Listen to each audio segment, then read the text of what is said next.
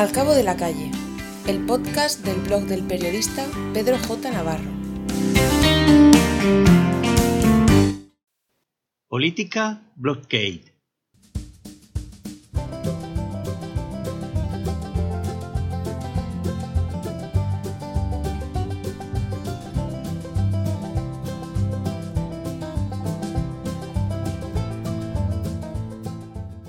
Una joven ilustradora y aprendiz de psicóloga me ayudó a descubrir el otro día una expresión que hasta ahora jamás había escuchado, el art block. Un instante que al parecer es más común de lo que parece entre quienes se dedican al mundo de la pintura y el dibujo, en una doble dimensión además. Resulta que tiene que ver con el marasmo que se produce al comenzar un dibujo y no hay manera de que los trazos puedan seguir encontrando sentido, con su combinación de colores y formas, hasta alcanzar a expresar una idea preconcebida. En ocasiones es prácticamente imposible.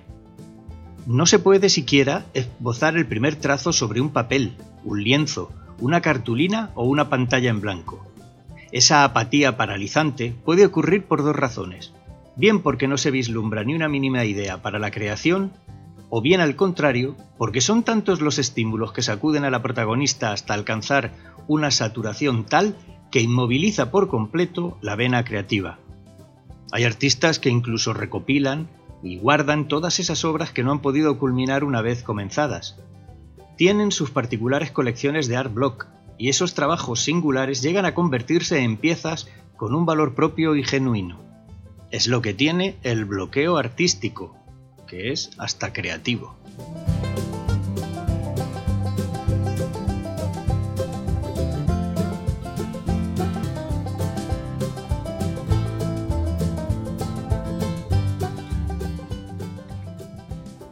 En nuestra España de estos días hay otros artistas que padecen una peculiar hemiplejía mental que podríamos diagnosticar como de political blockade, con manifestaciones variopintas es la que padecen quienes llevan a desatar conflictos donde nunca los ha habido, a negar la evidencia de una sentencia por un quítame allá y a mí esas pajas, como si existiera una caja en mi partido, vamos, anda. También la sufren quienes sacan a debate ahora, en este instante de paz social y de salud a raudales, el sistema de gobierno en estas tierras, o quienes se van a Europa a hablar mal de los suyos, al precio que sea, para conseguir afuera lo que en casa resulta alcanzar los que parecen asociarse a las invasivas campañas publicitarias de las expresas instaladoras de alarmas, o de quienes combaten la ocupación de viviendas y se dejan al lado las incursiones alienantes del mercado para que cada uno se resuelva la vida por encima de los vulnerables y precarios.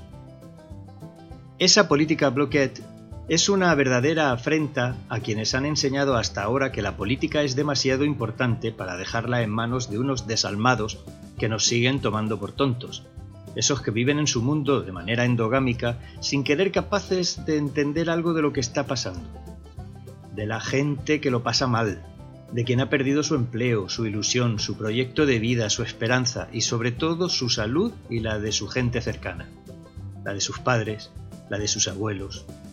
Si más de 30.000 muertos en ocho meses no son suficientes para tener un poco de dignidad y altura de miras, ¿qué más puede ocurrir para no hacer un alto en el camino y alcanzar una tregua? Pero no.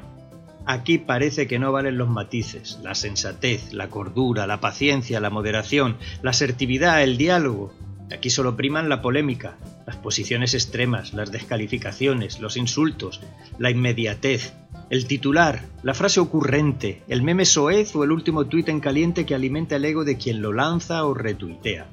Es lo que tiene el bloqueo político, que no es otro que el bloqueo mental. Y para eso lo mejor es aplicar un buen desatascador con vinagre y bicarbonato para aliviar los caminos de la política y de la economía. Porque mientras unos siguen R con el dale perico al torno del negacionismo o del bloqueo a secas, la vida sigue. Los colegios continúan recibiendo niños, quienes se dedican a la limpieza, al transporte, a la agricultura, a las tiendas de alimentación y comercios y, cómo no, a cuidar de nuestra salud y atendernos en consultorios y hospitales, miran hacia otro lado es el rostro de la realidad de lo cotidiano, de quien no puede entretenerse en lo fútil, y aquí no hay bloqueo que valga. Al cabo de la calle, el blog del periodista Pedro J. Navarro. Puedes suscribirte a este canal en YouTube y si te gusta, compártelo.